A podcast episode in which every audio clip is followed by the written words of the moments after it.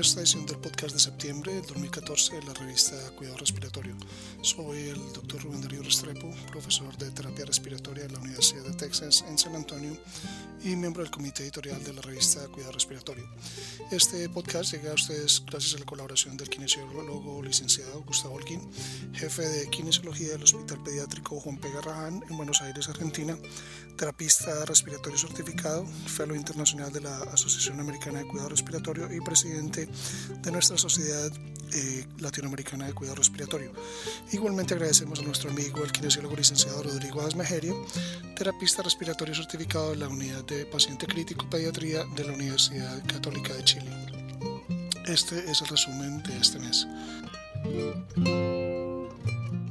El artículo de elección de nuestro editor se relaciona con el rendimiento de los dispositivos de sujeción de tubo endotraqueal comerciales y no comerciales.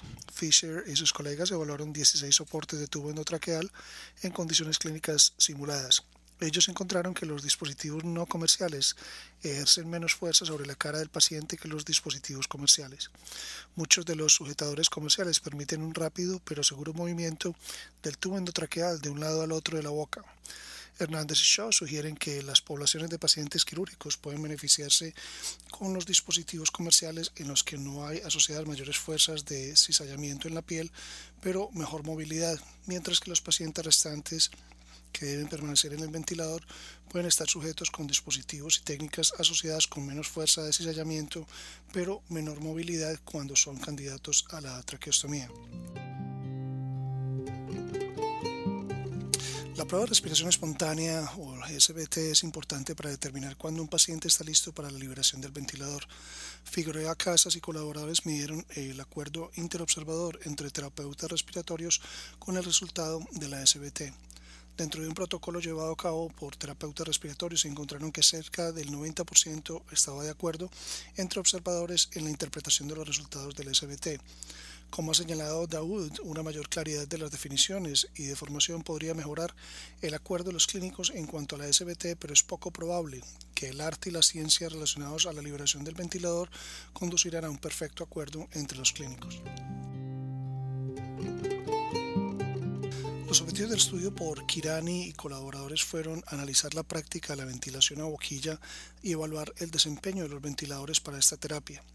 Los sujetos estaban en general satisfechos con la ventilación a boquilla.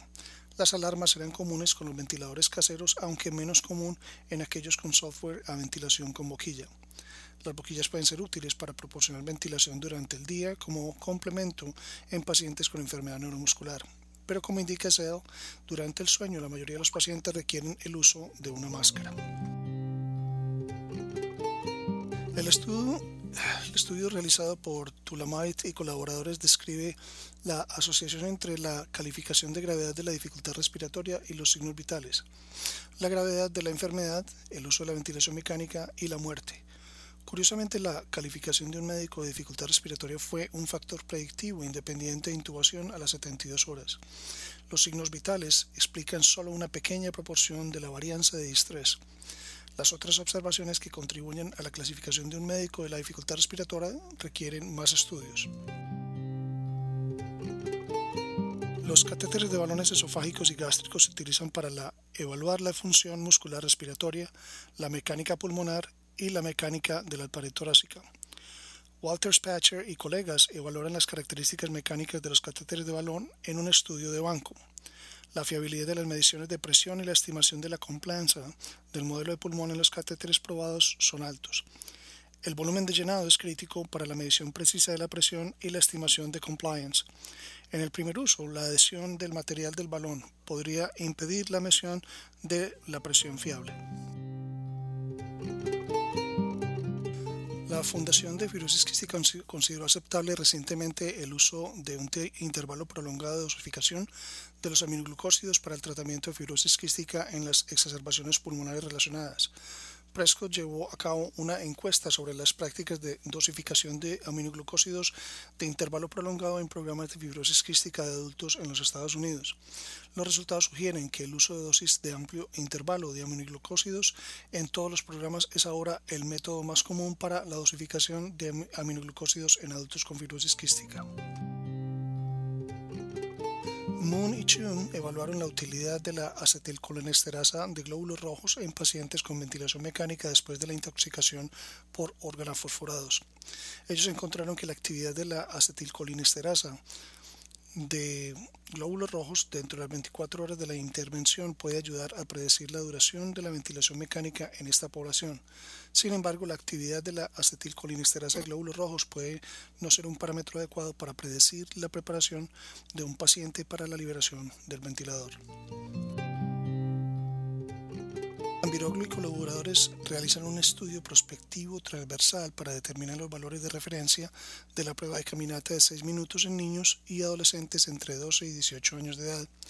Ellos encontraron que la distancia de la caminata de los 6 minutos no aumenta de forma lineal desde la edad de 12 años hasta la edad adulta, debido a que la correlación de la distancia de la marcha de los 6 minutos con las características antropométricas es muy débil, por lo tanto se deben utilizar las curvas estándar.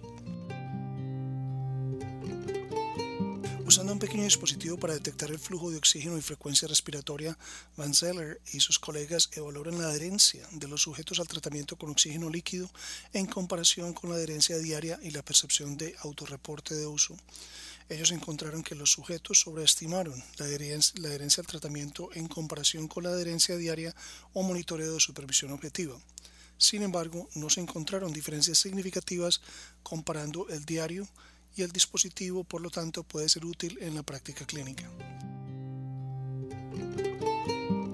El objetivo de la revisión sistemática y metaanálisis de Neves y colaboradores fue revisar los efectos del entrenamiento muscular respiratorio, EMT, y el EMT más entrenamiento muscular inspiratorio, IMT, en comparación con un control en los pacientes con EPOC. Ellos encontraron que el MT y el EMT más el IMT mejoran la fuerza muscular respiratoria y se pueden utilizar como parte del entrenamiento o del tratamiento durante la rehabilitación pulmonar para pacientes severos o muy severos con EPOC. Storre y sus colegas evaluaron la ventilación no invasiva de alta intensidad frente a la ventilación no invasiva a volumen objetivo en pacientes con EPOC la ventilación no invasiva de alta intensidad es un enfoque defendido por los autores para normalizar el intercambio gaseoso en pacientes con EPOC. En este estudio encontraron que los sujetos que se cambiaban desde ventilación no invasiva de alta intensidad a ventilación no invasiva por volumen objetivo no mostraron beneficios clínicos en EPOC hipercápnico crónico. Sin embargo, la ventilación invasiva a volumen objetivo podría ofrecer algunas ventajas fisiológicas para el patrón respiratorio y puede ser beneficioso en algunos sujetos individuales. Propósito del estudio de Melo y sus colegas fue evaluar el efecto inmediato de la fisioterapia respiratoria en los parámetros hemodinámicos, metabólicos, inflamatorios y de estrés oxidativo en pacientes con shock séptico. Ellos encontraron que la fisioterapia torácica tiene efectos inmediatos de mejora en la oxigenación, reduciendo el daño oxidativo del lactato en sujetos con shock séptico. Sin embargo, no causa alteraciones en los parámetros inflamatorios e hemodinámicos.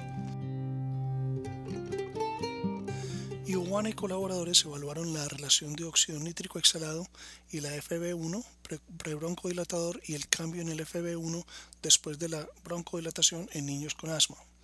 Estos resultados sugieren una necesidad de medir la fracción de óxido nítrico exhalado tanto antes como después de la espirometría. En los niños con asma con obstrucción bronquial, los autores también sugieren evaluar el óxido nítrico exhalado luego de los agonistas beta 2 de acción corta. La polidatina tiene efectos antiinflamatorios y antiapoptópticos en la lesión isquémica por reperfusión. Chen y colaboradores investigó el efecto protector de la polidatina contra la lesión pulmonar inducida por quemadura en ratas encontraron que polidatina aminora las lesiones pulmonares inducidas por quemaduras a través de sus efectos antiinflamatorios y antiapoptóticos. El tratamiento con polidatina podría servir como un posible objetivo terapéutico para el tratamiento de las lesiones por quemaduras críticas. El objetivo del estudio experimental de Chiang y sus colegas fue investigar los mecanismos de lesión de órganos distal inducida por la lesión pulmonar inducida por el ventilador la lesión pulmonar inducida por el ventilador se indujo en los pulmones de ratas con ventilación a volumen corriente alto. Ellos encontraron que el volumen corriente alto induce lesión pulmonar inducida por el ventilador y se asocia con inflamación y apoptosis en los órganos distales.